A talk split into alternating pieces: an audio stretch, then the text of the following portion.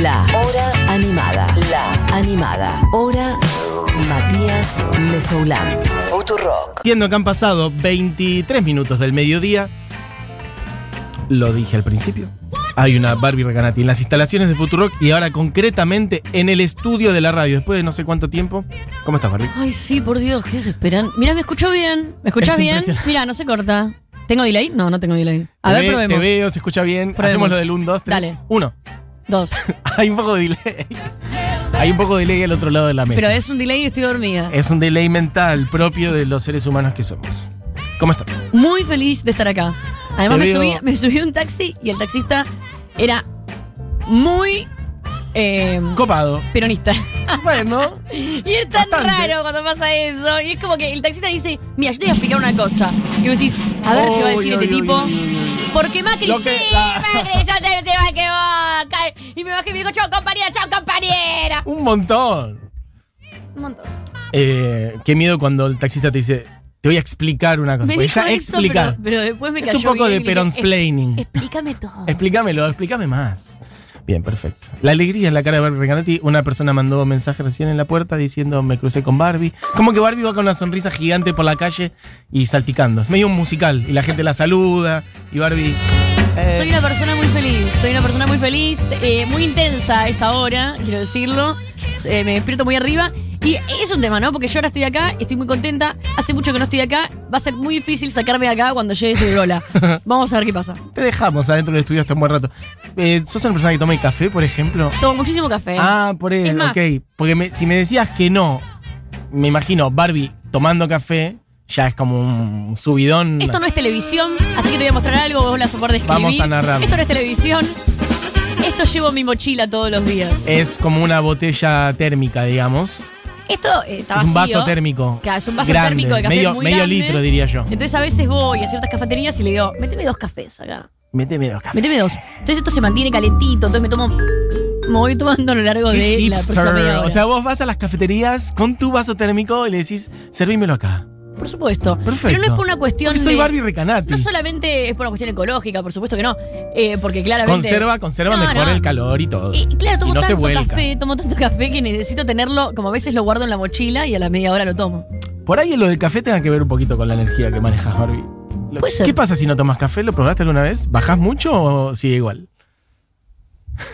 Yo empecé a tomar café, yo empecé a tomar café cuando fui madre. Empezaste a tomar. Ok, me interesa. Eh, es una, hay una asociación ¿Podemos ahí bastante lógica. ¿Podemos ampliar? Ah, necesitabas estar. Claro. Mira, Mati. El temita de no dormir a la noche se complica.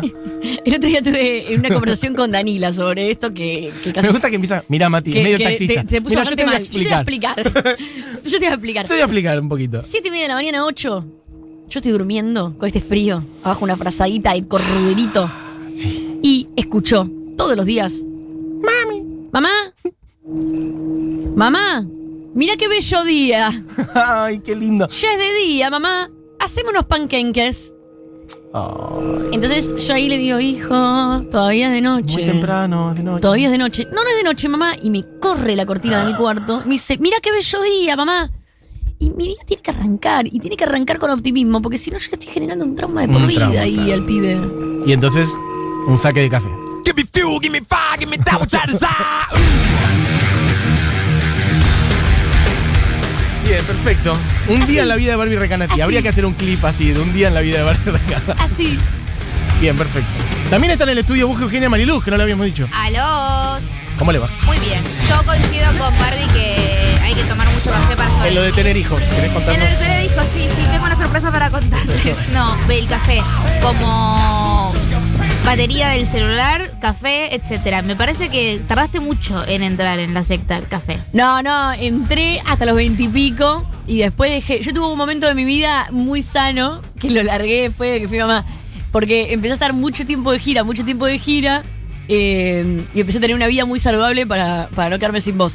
Entonces no tomaba alcohol, no fumaba, no tomaba café, no tomaba nada que me afectara las cuerdas vocales. Y vino Pepe y fue como. Y vino Pepe y empezó a un huevo todo. Empecé a tomar alcohol, fumar y tomar café. ¿Viste lo de las cuerdas vocales, mamá? Bueno, estoy acá, así que Hago lo que elegí. puedo, hago lo que puedo. Bien, perfecto. Bueno, en el día de hoy em, vamos a hacer algo que surgió la semana pasada.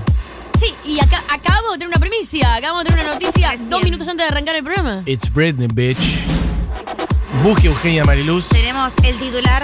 La embajadora de la información de Britney Spears en la Argentina. En la Argentina no hay nadie que sepa más que yo. que Como una cablera oficial. Está Telam para el- todos los temas en general y está Buji para No Britney. digamos eso porque después me llegan DMs del movimiento Free Britney, capítulo argentino, para decirme acá y acá y acá te equivocaste. Y yo, bueno, chicos, perdón. Acaba de entrar la noticia. Britney Spears pierde otra batalla en el tribunal. Su padre mantendrá el control sobre su dinero. Le negaron la petición a la señora Britney Spears, por lo menos por el momento. Ah, por- pero ok. No es que ya está caso cerrado. Y la verdad que no está caso cerrado nunca, si venimos peleando por, por la liberación de Britney hace años. Aparentemente el señor Jamie le dijo, eh, empezó una investigación para probar que todo lo que había dicho Britney era mentira y él dijo que no tenía nada que ver con las decisiones reproductivas de la hija, ni amorosas, Sí. ni el tema de que le dieron más droga cuando ella no la quería. También hay que decir algo. Hace- desde el 2019, cuando el papá de Britney Spears dejó la tutela legal Sí. en parte por problemas de salud, hay otra persona también que está metida en este lío, que es la, el apoderado de Britney en este momento. Entonces están como en un lleva y tire de, no, la culpa la tiene el otro, la culpa la tiene este, la culpa El la apoderado, tiene el apoderado de Britney es una persona que ella No. de- le gusta que sea su apoderado, tampoco. No, lo eligió el padre. No, ok, lo eligió el padre. Acá Britney no tiene eh, voz y voto para nada, ni siquiera para el café que se toma a la mañana. Pero escúchame, ¿hace cuánto pasó? ¿Una semana o diez días que habló Britney? Ya la justicia dijo, ya revisó todo, ya está. Eh, la re- Rapidita. Faltaba la segunda audiencia. Yo creo que ahora eh, le toca al abogado de Britney apelar a esto. Hay, que, hay que ver cómo se mueve también la justicia en otros países y claramente de, de tecnología, de tecnología no, de... mm, ¿Cómo se llama cuando vos es, es- un Presupuesto, administración, burocrático. Vocabulario legal de cosas técnicas legales, yo Lo no sé nada. sí, ok. Che, Buji, y, lo ¿qué? de- y Kevin, porque ayer habló. Kevin habló ayer. Ah, no, bueno, pará, escúchame, Pará. yo te pregunto a vos, Yo sé pará. que, yo sé Yo, no que sé, habló el, yo tengo que ir más atrás, yo no sé qué. el ex marido, Bueno, el vamos- padre de los hijos. Me expliquen. Entonces, me parece, me parece que estamos bien, entonces por la ahora vamos a hermana. hacer... Un Britney planning, por favor. Sí, sí, vamos, vamos Yo te voy a arrancar. explicar. Ok, Vamos a arrancar. Así. Cierto, ahora me acordé de Kevin. era- Kevin Fairline, sí, padre de exacto. los hijos Bien, de Britney perfecto. Spears. Porque- Bailarín. Eh, hay- hay un tema ahí que. eh, pero, ay, yo no quiero concentrarme en esto. Pero hay un tema ahí que el padre de sus hijos, eh, su expareja, su exmarido, Sí. y un par de personas allegadas a ella, no la estarían apoyando.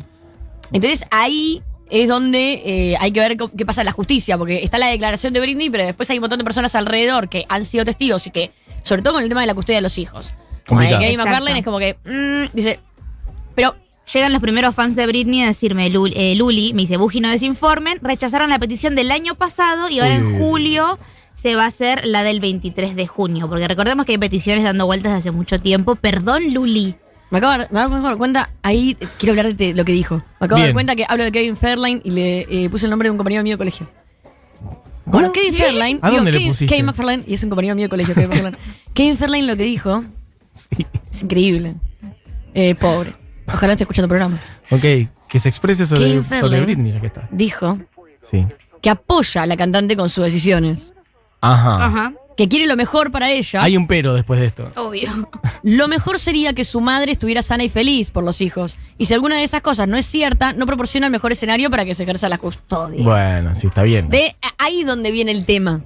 Sí. Como dice, yo quiero que ella esté bien. pero, pero no si está no está bien, sí. Ciertamente Kevin respeta a Britney y solo espera lo mejor para ella, porque cuando se logra lo mejor para ella, es lo mejor para sus hijos. Los niños aman a su madre y él quiere que haya una relación sana y sólida. Ok. Britney no ha sido bien atendida por la tutela y no es consistente con lo que ella quiere. Creo que ella debería poder enfrentar eso y si es lo mejor para ella, Kevin la apoya. Entonces hay como un... Como quiere que esté bien. Pero como no estás bien. Por eso, Sí.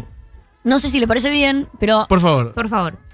Traje un par de cosas. Bien. que no tienen que ver con el juicio y que no tienen que ver con nuestra opinión sobre el padre de Britney y que no tienen que ver con el Free Britney, sino que tiene que ver cómo llegó Britney acá y qué culpa tenemos nosotros. Me gusta. Bien, los archivos Barbie, Barbie Files. Encontré una nota de revista Vanity Fair de España de hace un par de años que hizo una cronología que está muy buena. Bien. Y yo de cada momento de la cronología os voy a agregar un dato.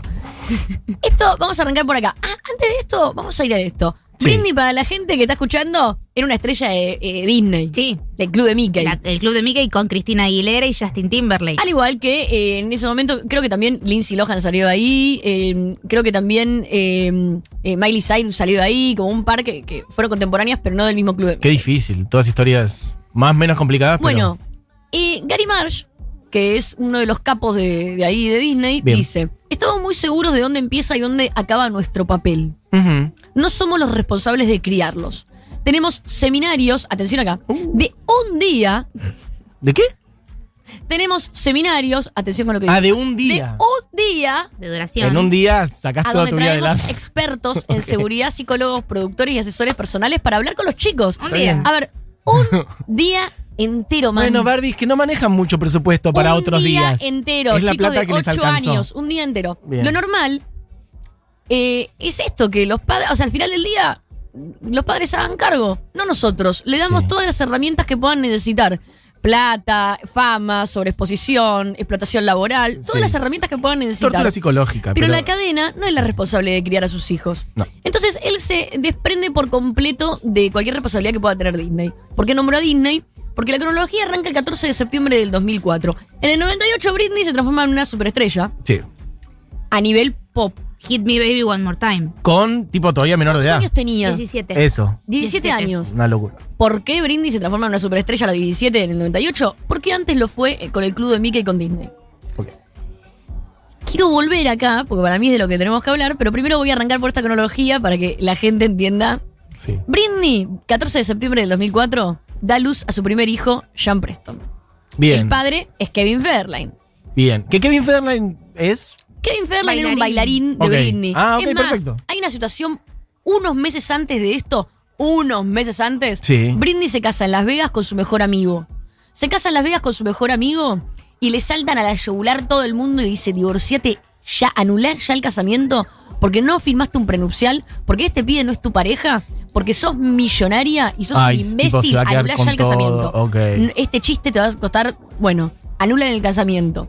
Ella tipo queda, esto es un escándalo nacional, es el primer escándalo nacional de Britney, de hecho así como, ah, esta mina está re loca. Ya, claro, ya instalando la cosa de que es una mina que no toma, no sabe Sí. tomar decisiones, que no sabe Y que manejar la su obligan a vida, algo la obligan a algo y ella accede. ¿Y por qué digo la obligan a algo? Acá puede ser que ella ya perdió todo, pero ¿sabes qué? Y bueno, tal vez era una lección de la Es vida. mi vida, hago lo que se me canta los ¿Qué sé yo? ¿Me entendés? Como Aparte era su mejor pasan. amigo, ¿no? Capaz Sí, y confiaban. hay que ver, sí, O- y capaz confiaban, y capaz que- Capaz era parte del asunto. O le pintó. Era anecdótico, era anecdótico o no. Era tipo su amigo Era algo de- que podía pasar, su amigo del colegio. Eso, la infancia. Sí. Ay, qué tema. A los pocos meses Sí, eh, conoce a Fairlane.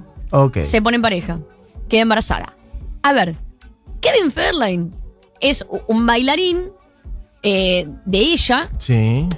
que cuando se va con ella porque ella queda embarazada, deja a su exnovia que estaba embarazada. Un tipazo. O sea, Kevin Fairlane tenía una novia que Una estaba novia embarazada, embarazada. y embaraza a Britney. Ok. Bueno, 14 de septiembre nace Sean no vamos a jugar. Bien. 6 de octubre del 2004. No, todo esto es una historia cronológica para entender a, a dónde estamos yendo, qué estaba pasando en ese momento. Pero ella Todos estaba feliz en ese momento, ¿sabemos? Ella estaba feliz Con en ese momento. Kevin Federline. Ella le escribe la canción Someday I Will Understand. Algún día entenderé. Ok. Escribe esa canción eh, pa- para su hijo, pero un poco Ah. para ella misma. Ah, ok. Eh, eh, todo esto que vamos contando fue. O sea, yo cada noticia que estoy contando me la acuerdo como si hubiese sido ayer. en- Total. En, en la tele, en todos lados. Yo me acuerdo cuando explotó Britney. Nada, yo estaba en la secundaria y era un fenómeno absoluto. Y era to- toda esa cosa como de latín hot, aparte vestida de colegiala, te acuerdas el primer video. Sí. es Tenemos que- edad de recordar eso. Pero pará. Eh, Latin hot, que recontra cosificada, sexualizada. Por eso todo, digo teen hot. menor de edad. 17 sí, sí, por años. eso, teen, menor de edad, sí, tal. Sí, que ella había hecho sí. un comentario más años después como, lo único que hice fue eh, atarme la camisa, vieron que el videoclip está ella con el uniforme Sí, de sí, colegiala, con las colitas. Eh, Digo porque yo tengo, creo que la misma, no, un año menos por lo que veo acá, pero nada, yo iba a la secundaria también en ese momento, me acuerdo del fenómeno absoluto que fue. Muy fuerte. 6 de octubre del 2004, Britney se casa con Kevin. Esto es. eh, oh my god. Dos, dos semanas después de dar a luz a su primer hijo. Sí. Dos, dos semanas después de dar a su hijo, eh, Sí. se casa. Cuando Sí. se casa, Kevin Fairline sale con un pimp daddy papichulo Sí. en la espalda. Ajá. Y toda la dama de honor de Britney, un chandal rosa que decía sexy mama. O sea, Britney estaba re en una en ese momento, en la cual estaba disfrutando su juventud, casamiento Sí. con amigos. No es que era un casamiento tipo por civil en Las Vegas. Se cagaron de risa. eh. Bien, perfecto. 17 de mayo del 2005 se estrena Britney y Kevin Chaotic, que era un reality show sobre la pareja, donde empezabas a ver a una Britney. A ver, 2005, en el 98 tenía 17, eh, 2005 tenía 24 años. 3, 23 4, años. sí. Bueno, ella estaba con un bebé. No, eso es una locura. El nivel de meses, exposición, sí, sí, sí. y en el y, y en el reality aparecía todo el tiempo fumando, eh, bastante quemada, quemada, digo, de, de cansada. eh, y es como que no, no, le, no le hacía quedar bien a Britney. Pero ¿sabes a quién sí hacía quedar bien este documental? Este reality. Ah, A Kevin Kevin, Federline. claro. Que casualmente, a través de este reality, quería sacar su carrera como rapero bajo el nombre de K-Fed. Ay, no, ya empieza a ser muy triste el asunto. El 6 de febrero del 2006, Britney es fotografiada conduciendo con su bebé eh, en, en En el, el regazo. regazo, sí. A ver, hay una historia atrás de eso. A ver. El día que Britney está con su bebé en el auto manejando, era un día, al igual que un montón de otros, y uno que vamos a nombrar ahora en, en- en dos minutos, Sí. donde de a 15, 20 paparazzis, o sea, hordas de paparazzis, empezaban a perseguir a Britney. Britney, el bebé de Britney era muy chiquitito, lloraba. Britney lo quería tapar, pedía por favor que se alejen, y la idea de Britney abriendo la puerta de atrás y poniendo a su bebé en la sillita reglamentaria era casi inimpensada porque tenía a 20 tipos tirándosele encima que ni siquiera le daban tiempo a abrir la puerta del auto. Britney escapaba.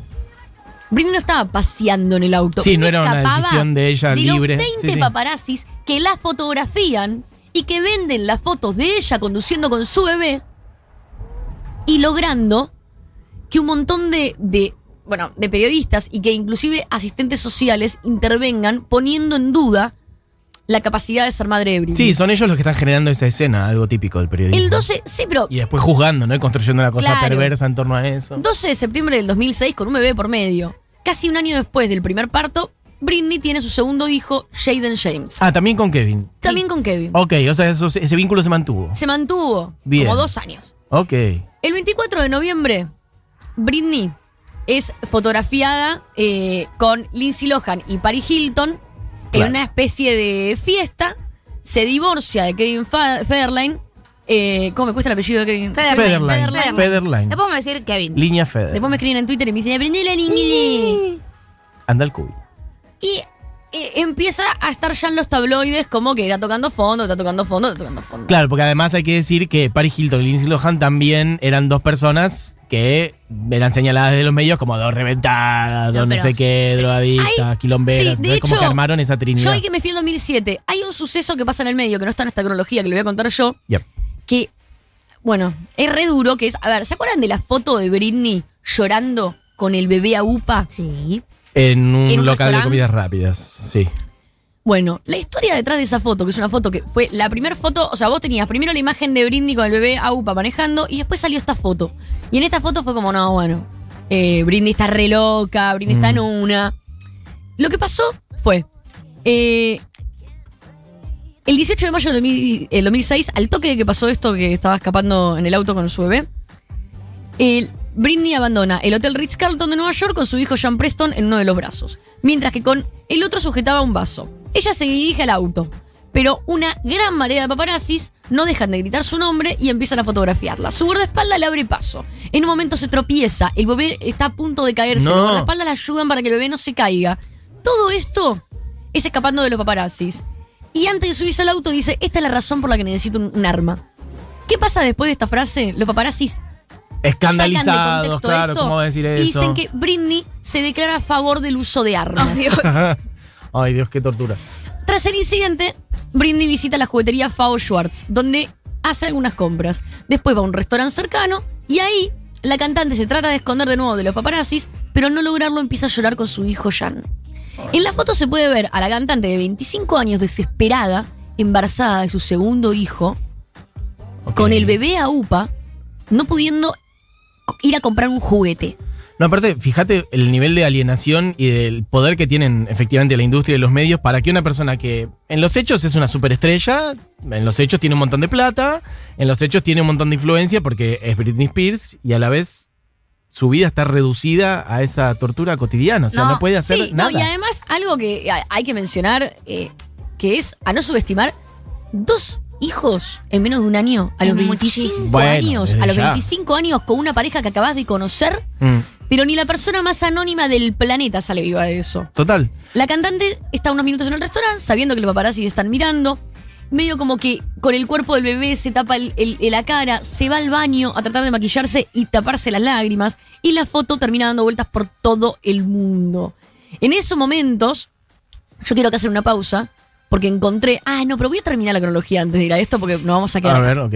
Bueno, 15 de febrero de 2007, Britney ingresa a un, ce- eh, a un centro de rehabilitación. A las 24 horas de estar en él, lo abandonan.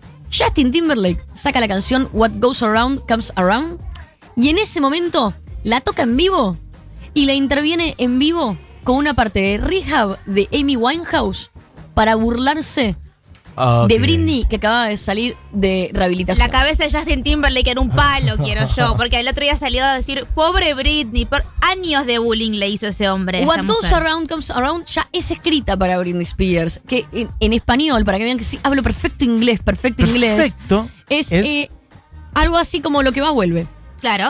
Como, si- como el karma te va a venir a buscar. Para, yo tengo una pregunta. Eh, ¿el ¿Cuál era el vínculo entre Britney y Justin Britney y? Justin eran Habían- novios. Habían sido Eran- pareja. A ver, ellos eran eh, Princesa compañeros de. indignada. Princesa Bueno, y no sé, príncipe del pop. Es que pensamos que hay cosas que no hay que explicar, Mati. No, bueno, sí. No, Britney y Justin eran Habían sido novios, pero en la época de mayor esplendor, ponele de Sí, la mayor carrera. esplendor de los dos. O sea, esto es alucinante porque esto claramente no lo estoy leyendo, me lo acuerdo perfecto. Sí. O sea, Britney y Justin eran compañeros del club de Mickey Ajá. y cuando sale Britney en el 98 con sus primeras canciones, era un boom porque ellos iban a la alfombra roja de la mano a los premios Nickelodeon y eran como el chico Sweet eh, Heart America. Ok, si era la pareja soñada. Eran perfectos, dos rubios. Él estaba en Sync en ese momento, que Sí. el Sync también número uno Sí. para lo que es el pop masculino. Era como la pareja soñada que todo el mundo amaba. Y cuando cortaron, Justin fue muy malo con ella. Usó a una persona que se parecía mucho a Britney Spears en su video de Cry Me a River. Como que le hacía burla en los medios de comunicación a terrible todo lo que hizo. propósito. Decía cosas como que, no, Britney no es virgen cuando estaba conmigo, qué sé yo, que también era un poco lo que se vendía, Claro, ¿entendés? total. Como, Bueno, eh, eh, la de gente del club de Mickey usan unos anillos como de castidad, unos anillos ¿Eh? de. Sí. Ay, no, unos anillos. secta. Es muy de, secta, de- de los Jonas Brothers, esos. los unos Jonas anillos Brothers, Miley son- Cyrus, Selena Gómez, Demi Lovato, todos con anillo castidad. No, no, para, ¿esto es real lo que está diciendo? sí, sí. ¿Qué es un anillo de castigo? No entiendo, como una en- en especie de Estados promesa Unidos- para mostrar que Lo que sos... pasa es que eh, en. Estados Unidos hay algo Casto. que es como. Sí, sí, em, una sociedad muy conservadora. Sí. Sí. Eh, eh, y, mm, Pero y, el- y este mundo infantil tiene esto de, bueno, usan como, como que lo que están diciendo es como podemos salir en tetas, ustedes pueden cosificarnos, Sí, pueden estamos hacer casados con prácticamente Dios. trata de pornografía infantil con Sí, nosotros, pero estamos por- casados con Dios y no vamos a coger hasta casarnos. Hasta casarnos. Termina pasando que se terminan todos casando a los 18 o a los Sí, 19 teniendo o tres pibes y reventados. y tienen una secta, En una secta, de trata sí. de personas. Es que ya es una secta en sí, eso, digamos. O eso- cogiendo y- Si estás usando un anillo, ya es una secta. Bueno, el punto, el punto es que el 16 de febrero de 2007, al toque de esto, es el día que Britney se rapa la cabeza. ¿Qué pasa el día que Britney se rapa la cabeza? Sí. Tal vez sea este el momento que tengo que empezar a leer los- la- las notas. Lo que sucede de verdad Sí. es que Britney Spears estaba siendo acosada de una forma tremenda por la madre con respecto a su imagen. Ujú. se recontraenoja, va a la peluquería, podrida de lo que estaba diciendo la prensa de ella y podrida de que la familia le explote laboralmente y dice, ¿sabes cómo no, van a- no van a poder explotar más? Pelada. Perfecto. Le- Como hackear acto. desde adentro la situación. El acto, y esto para mí es muy importante y, y por eso me- me- este era uno de los puntos número uno que me dan ganas de charlarlo acá. El acto de Britney pelándose muy lejos de ser un breakdown, muy lejos de ser una crisis de ay, ay, vamos a sobrevivir. Si Britney pudo el 2007, Britney lo que hizo ahí fue el acto de cordura más grande que tuvo. Sí, punk rock total. fue y dijo, la única forma de que no me exploten es que deje de ser esta carilinda que están vendiendo. Claro, o sea, me voy a pelar. Romper la dinámica de ser mercancía, básicamente. Le dijo a la mina, Soy "Pe- una persona. pelame, Sí. pelame, no quiero que me toquen más el pelo. Y la mina no sé, la de la peluquería mina no la dijo, quería "No te cortar el voy a pelo, ¿no? pelar". No te lo voy a cortar y se lo cortó ella. Y se lo cortó ella, mientras la peluquera veía, esto ya, ya hay un montón de documentales que lo Sí. muestran, y la peluquera salió hablando a partir del 2017, eh, pero hasta el 2017 no había hablado. La peluquería veía como, como un guardaespaldas como que la protegía, y el otro guardaespaldas levantaba las persianas para que los paparazzi la fotografíen y vendían toda la Claro, escena. total. Es que también hay que entender eso. Paris Hilton y las Kardashians fueron las primeras en empezar con esta idea de yo soy la que llama a los paparazzi y les cuento a dónde estoy para que me saquen fotos en el sentido de, bueno, si me van a explotar, Sí, me voy a encargar yo de que mi imagen sea vista como yo quiero. Pero a Britney no le pasaba eso. Estamos hablando de helicópteros que pasaban por arriba de la casa. O sea, no poder salir al patio de tu casa a sacarte un moco porque Exactamente. tenés gente que te está sacando fotos para venderlas. Una semana después, Britney Spears sale de su auto y ataca a los paparazzis que le venían acosando con un paraguas. Pará. Paraguaso. Paraguaso y se viene la, la parte Sí. más jugosa. Vamos a poner un tema entonces. Vamos Muy a bien la coordinación vamos a en dejar a la vivo. gente Antes de poner esa canción, Vamos quiero decir para que la gente sepa la crisis de Britney. Con un poquito de ahí. Ese mismo año, Ay, ese sí. mismo año, Ay, sí. a Britney le ofrecen Umbrella. Ay, poneme Umbrella de Rihanna. Y Britney dice que no porque se la van a tomar a chiste y la graba Rihanna. Claro, mirá. Mic drop. Tremendo. Estamos ¿qué- buscando Umbrella porque me ponemos? parece que nos vamos con Umbrella. Umbrella de Rihanna. Y volvemos para, para dejar a los oyentes con un poco de intriga.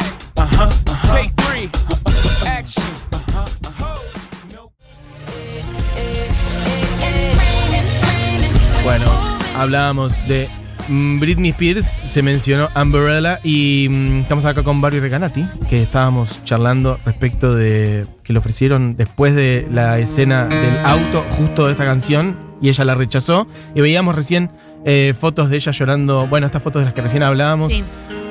La- o sea, por un lado está bueno verla si no la han visto para que entiendan la- el- lo profundo y lo dramático del asunto, pero a la vez como que no quiero compartirla. No, no O sea, la vamos a compartir, En un momento vamos a dije, compartir. por ahí podemos, y después dije, no, no, no. Pero a la vez revela lo sola que estaba esa persona, es lo que recién les decía ah, fuera de micrófono, que es que vos tenés una corte de infinidad de gente supuestamente trabajando para que te vaya bien, obviamente también para explotarte y todo eso, pero no hay dos, tres personas con empatía y que vayan a decir, eso- la voy a rescatar, que salga en un eso- auto polarizado por la puerta de atrás. No había ni dos personas que tengan corazón. o Pero sea, por eso hoy es se está hablando mucho del Free Britney, Free Britney, y yo, a, mí me choca un poco el Free Britney porque tengo un recuerdo demasiado fresco que no paró, porque hace dos años eran las tazas de ella pelada. Hace cuatro años, a cuatro años eran los memes de si eh, 2007 pudo eh, Britney, Con vos Britney, también. claro. Hace 10 años era todos tipo eh, mirando a Britney como si fuera el ícono de lo que se le dice en Estados Unidos, eh, generación, no sé, eh, white trash. Sí. ¿Me entendés? Como que hubo un consumo sobre Britney muy intenso, paralelo a, a la explotación de, de parte de la industria,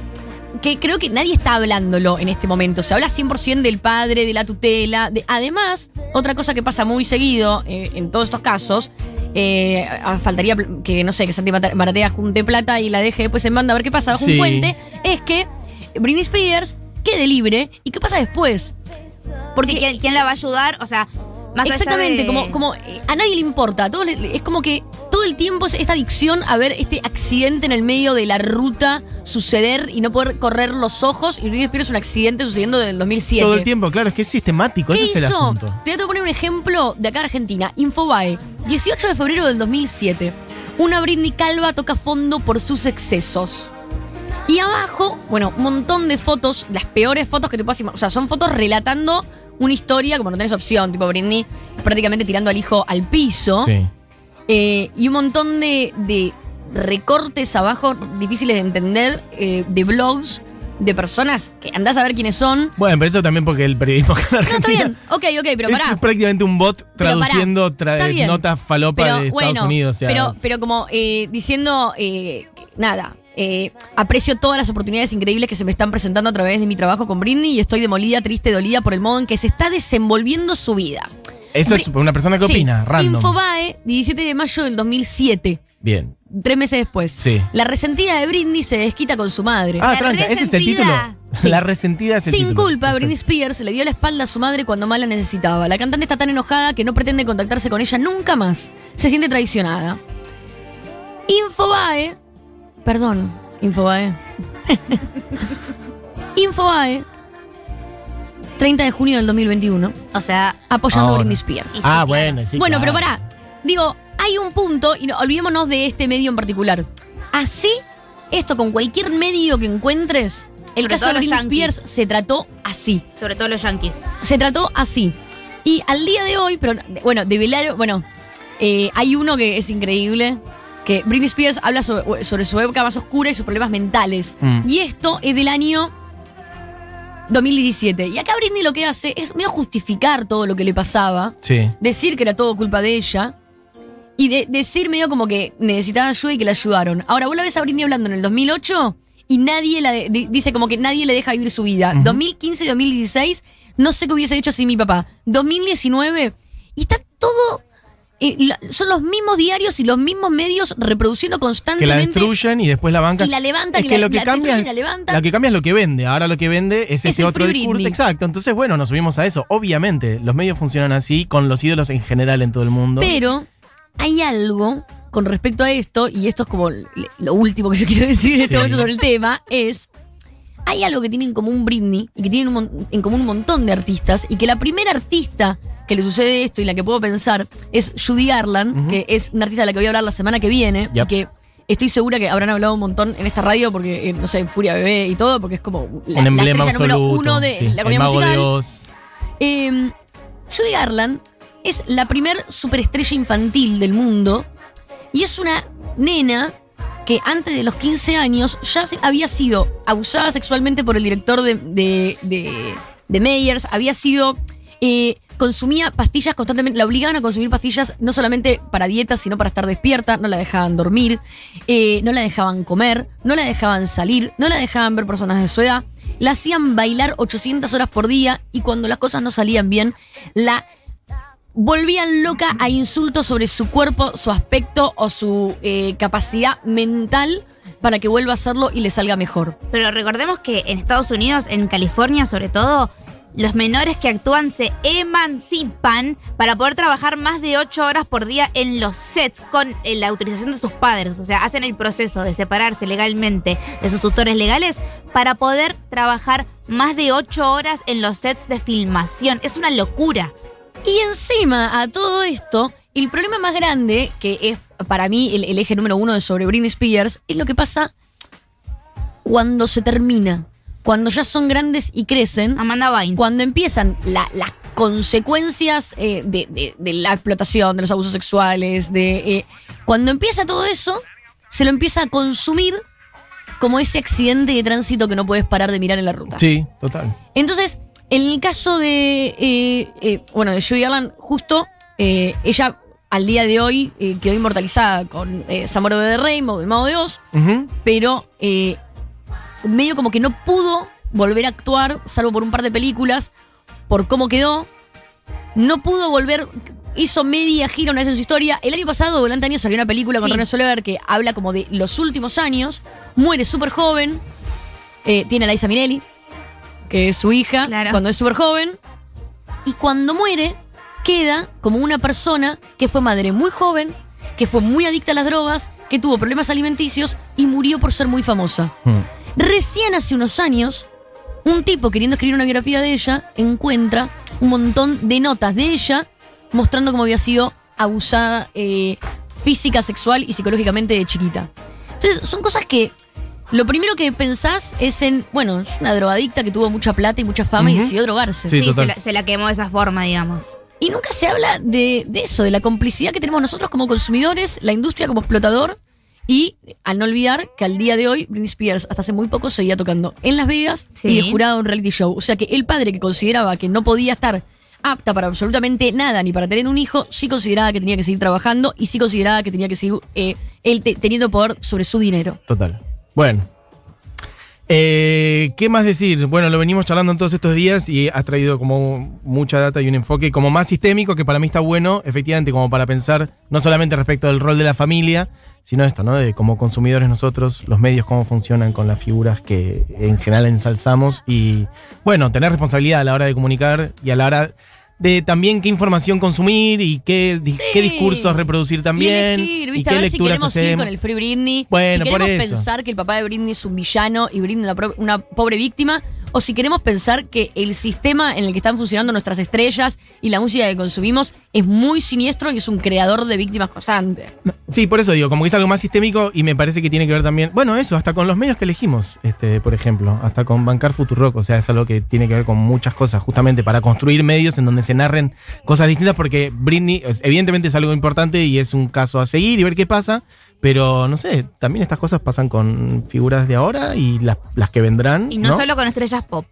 Por eso digo, en eh, otras esferas de la música. Sí, o, o mismo también deportes. ¿no? Sí, Como los chicos que se vienen a la ciudad de Buenos Aires muy chiquititos a meterse en las inferiores de un club y no voy a hablar de un tema del que no sé tanto, pero me acuerdo que alguien había una hecho una comparación en eso con la industria del K-pop, que es otra de la que también podemos hablar un montón de horas. Digo, ser un poco más responsables.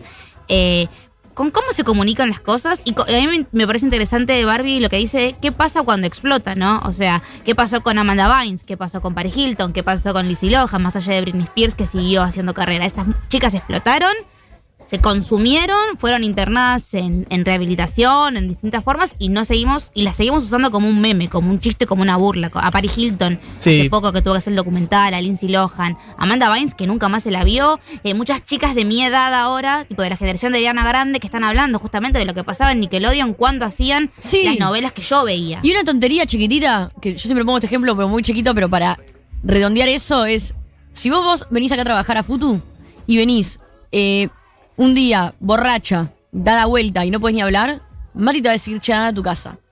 Y si venís y lo haces tres días seguidos, Mati va a ir- te va a ir y va a decir, che, mirá, necesitas ayuda, fijémonos qué pasa, qué sé yo. Y si lo estás haciendo un mes, bueno, necesitas ayuda, pero a Futu no venís más. Nadie va a decir, ah, mirá, Buji está dada vuelta. Y vamos a empezar a hacer contenido con eso. Son Claro. solamente menores de edad. Por Sino, eso. Hay una industria del entretenimiento que avala cosas que no lo avala ningún ámbito laboral. Sí, sí, es la industria. Sí, es que es larguísimo, podemos estar hasta las 3 de la tarde, pero seguimos, hagamos así, seguimos el jueves que viene.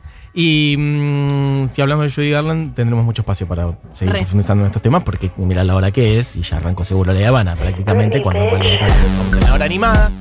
Así que, mm, amigos, hay un millón de mensajes de gente diciendo cosas de Britney. Gracias a todos y a todas.